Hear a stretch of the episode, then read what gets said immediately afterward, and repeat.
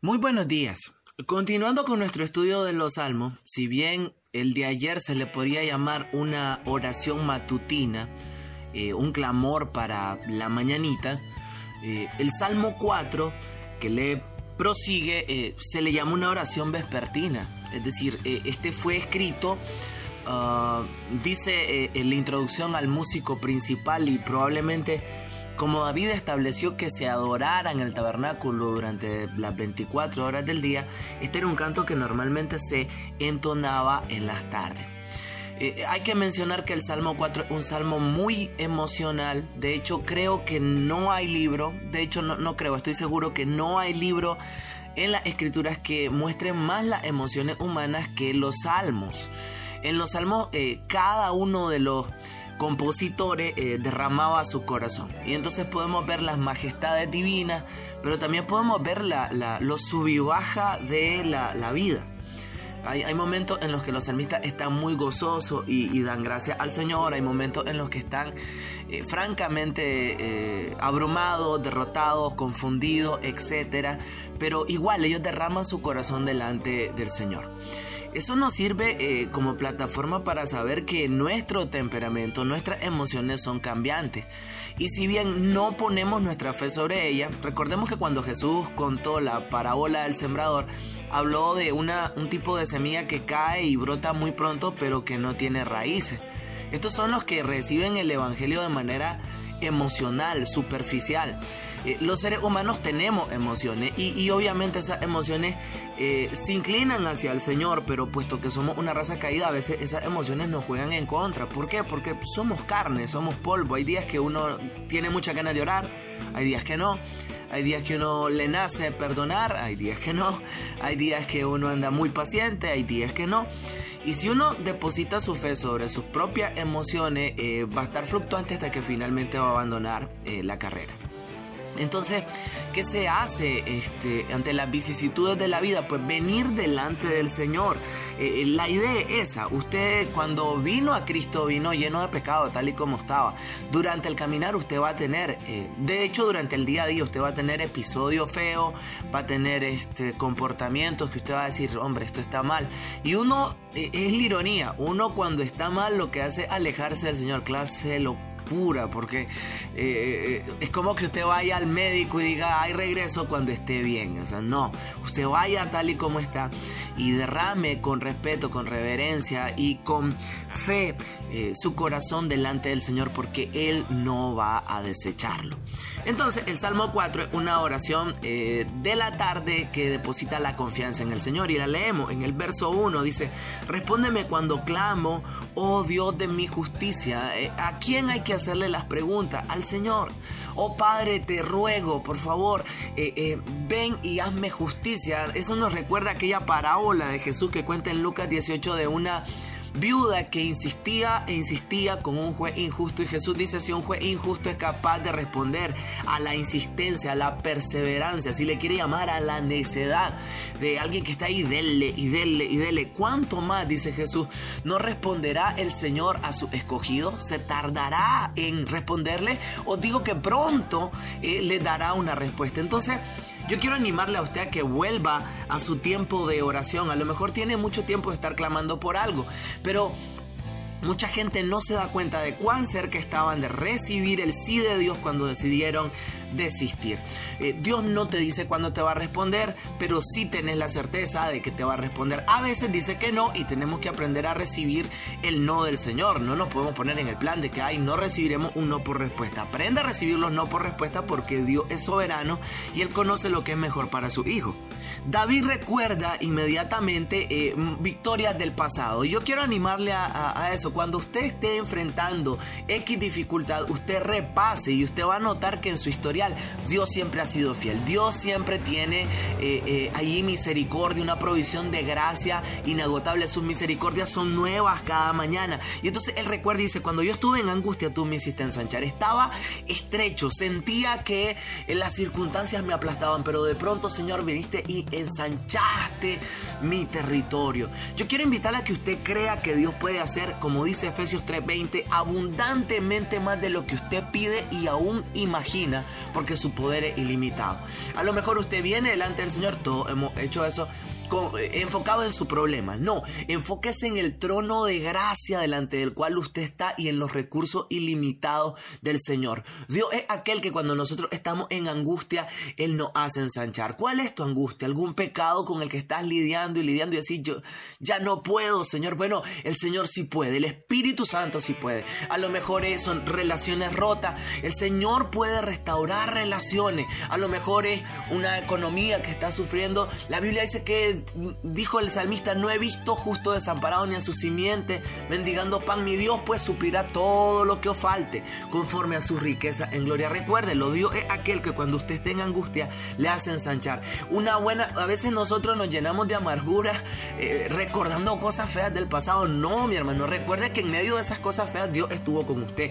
Y recuerde todos los milagros que a diario disfrutamos y, y que el Señor siempre ha permanecido fiel a sus promesas, siempre ha sido leal. Ninguna de sus promesas ha caído en tierra sin cumplirlas. Nunca usted ha confiado en Él y Él le ha defraudado. Entonces cuando enfrente el futuro, e-, eche, eche un vistazo a su historial y va a notar la fidelidad de Dios. Y recuerde, si Él ha sido fiel hasta ahora, Él no le va a desamparar jamás.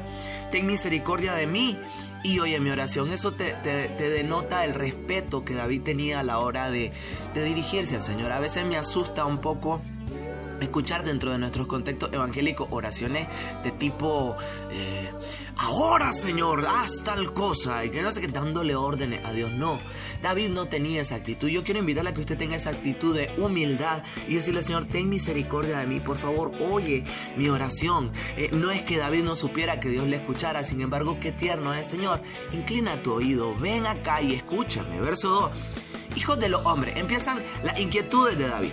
Hijos de los hombres, ¿hasta cuándo volveréis mi honra en infamia? ¿Amaréis la vanidad y buscaréis la mentira?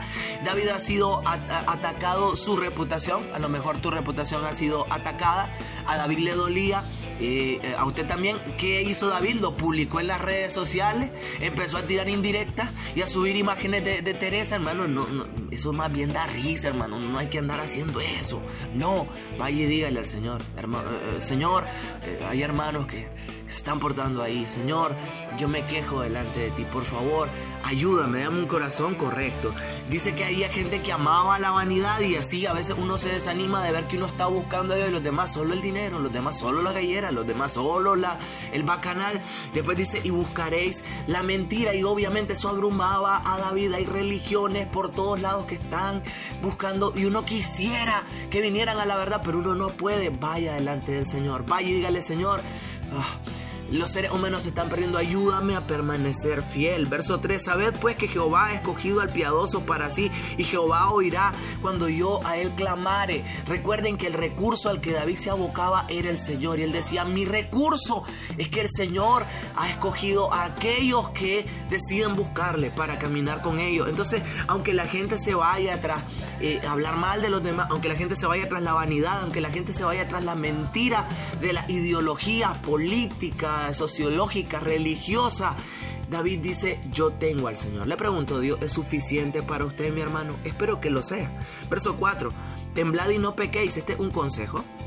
Meditad en vuestro corazón estando en vuestra cama y callad, ofreced sacrificios de justicia y confiad en el Señor. Él empieza durante su oración a, decir el ideal de una vida eh, que agrada al Señor. Temblar y no pequéis tiene que ver con tener esa sagrada reverencia a aquel que hizo los cielos y la tierra. Meditar en nuestro corazón es ser conscientes de la vida que estamos llevando, examinarnos constantemente. El apóstol Pablo dice, primera de Corintios, segunda de Corintios 13:5, examínese cada uno de ustedes si está en la fe, no sea que sean hallados reprobados. Después dice, ofrezcan sacrificios de justicia y confíen en el Señor.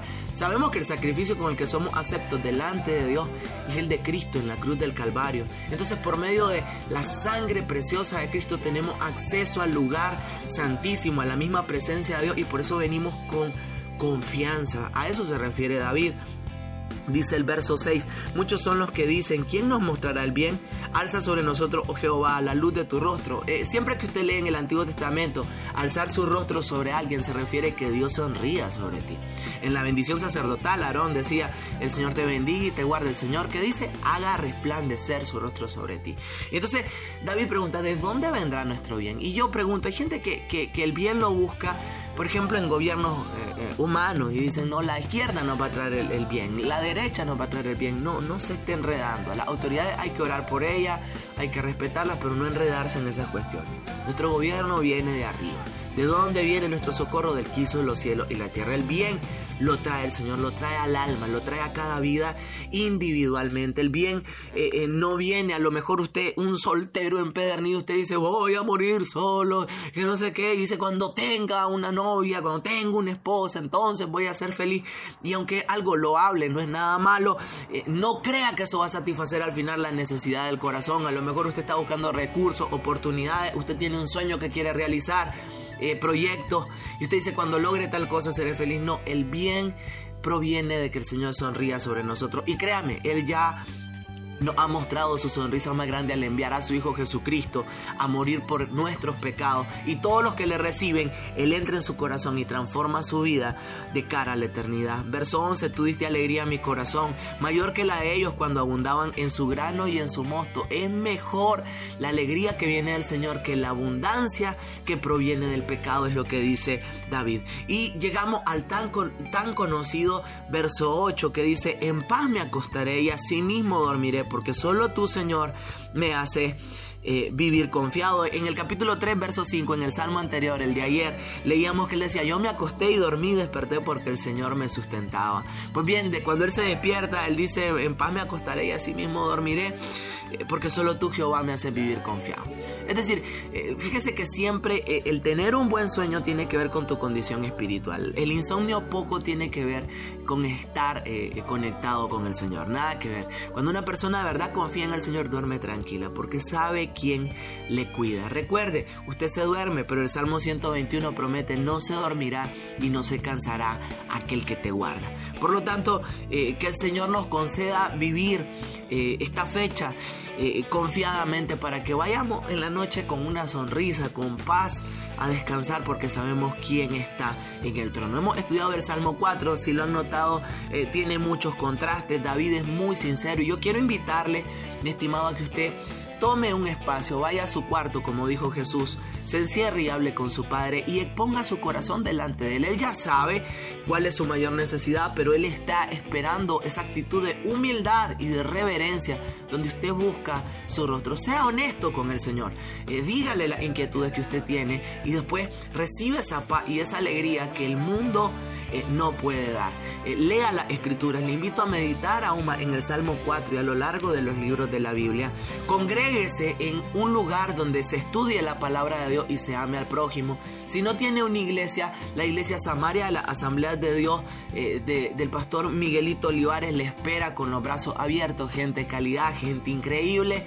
Y, bueno, ahí lo esperamos y además de eso quiero invitarle a que comparta eh, su fe. Si usted tiene redes sociales y, le parece que eh, este audio eh, le, ha sido de bendición, pues puede compartirlo. Ahí está en la página de la iglesia Samaria.